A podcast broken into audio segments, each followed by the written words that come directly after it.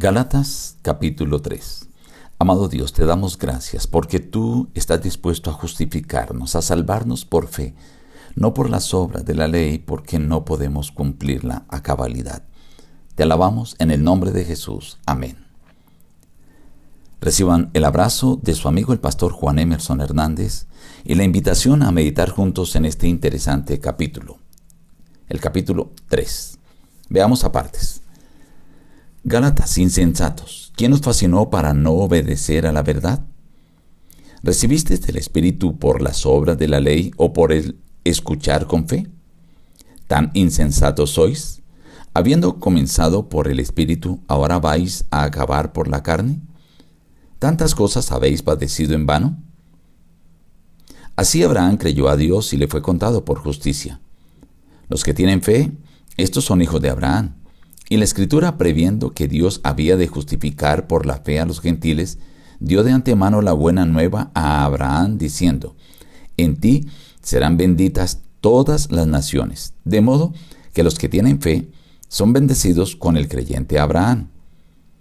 Pues escrito está, maldito sea el que no permanezca en todas las cosas escritas en el libro de la ley para cumplirlas.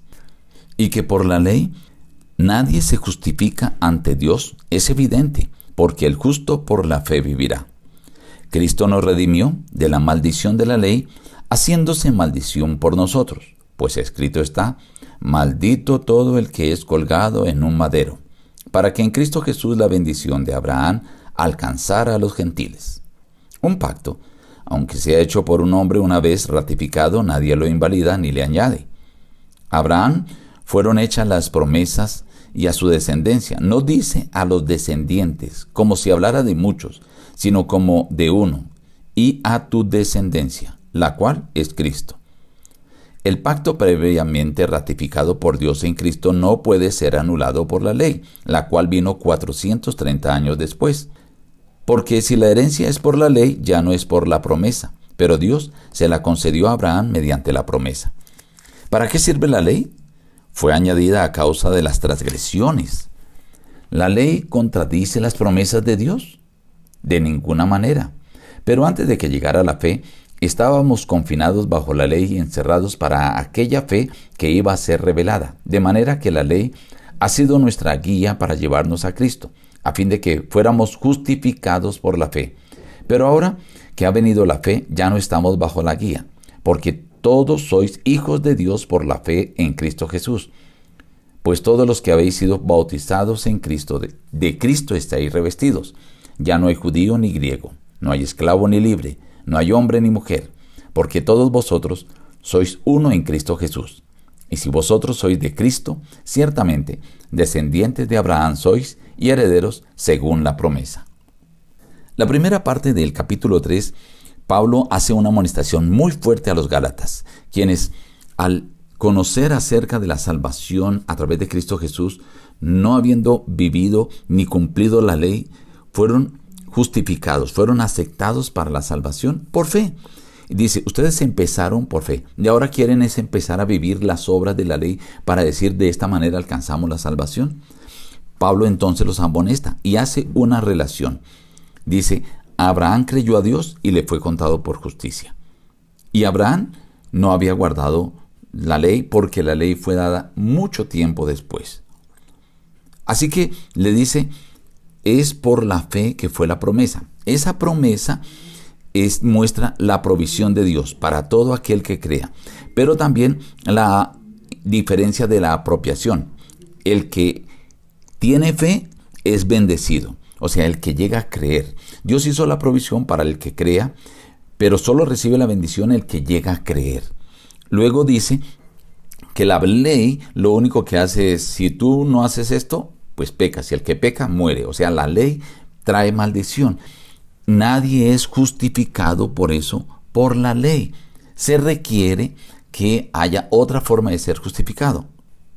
Por eso está la opción, el justo por la fe vivirá. Ahora, nosotros, los seres humanos, estábamos destinados a la maldición, a la perdición por incumplir la ley, porque nadie cumple la ley. Pero Cristo vino, se hizo maldición para que esa maldición ya no fuera para nosotros, los seres humanos, ¿Por qué se hizo maldición? Porque escrito está, maldito todo el que es colgado en un madero. Él asumió toda la carga de pecado para darnos a nosotros la oportunidad ahora de ser salvos por la fe, confiando en Él.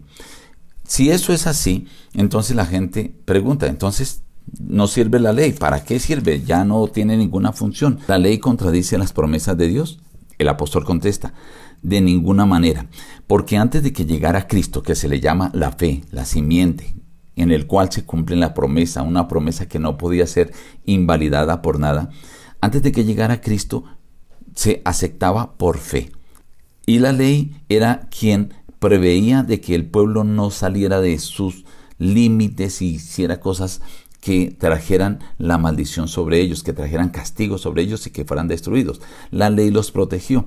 La ley les estaba mostrando que todos eran pecadores y que necesitaban otra forma de ser justificados. Por eso la ley se convierte en el ayo o la guía para llevarlos a aquel que podía santificarles, justificarles y salvarles, que era Cristo Jesús. Entonces dice, la ley fue nuestro ayo. Pero ahora en Cristo Jesús no hay diferencia de hombre o mujer, judío griego, circunciso o incircunciso, porque todos podemos ser uno en Cristo Jesús. Y si somos de Cristo, dice, entonces nos convertimos en linaje de Abraham. Este capítulo tiene muchas cosas para extender, para ampliar, pero el apóstol Pablo quiere mostrarnos que la ley es la que nos muestra la necesidad de Cristo Jesús y somos justificados solamente a través de la fe en Cristo Jesús. No hay otra manera de alcanzar la salvación. Así que de hoy en adelante tú debes depender de Cristo Jesús buscándole a través de la fe. Y Cristo Jesús te ayudará a llevar una vida correcta de acuerdo a su voluntad. Nos despedimos diciendo, busca a Dios en primer lugar cada día y las demás bendiciones te serán añadidas. Que Dios te bendiga.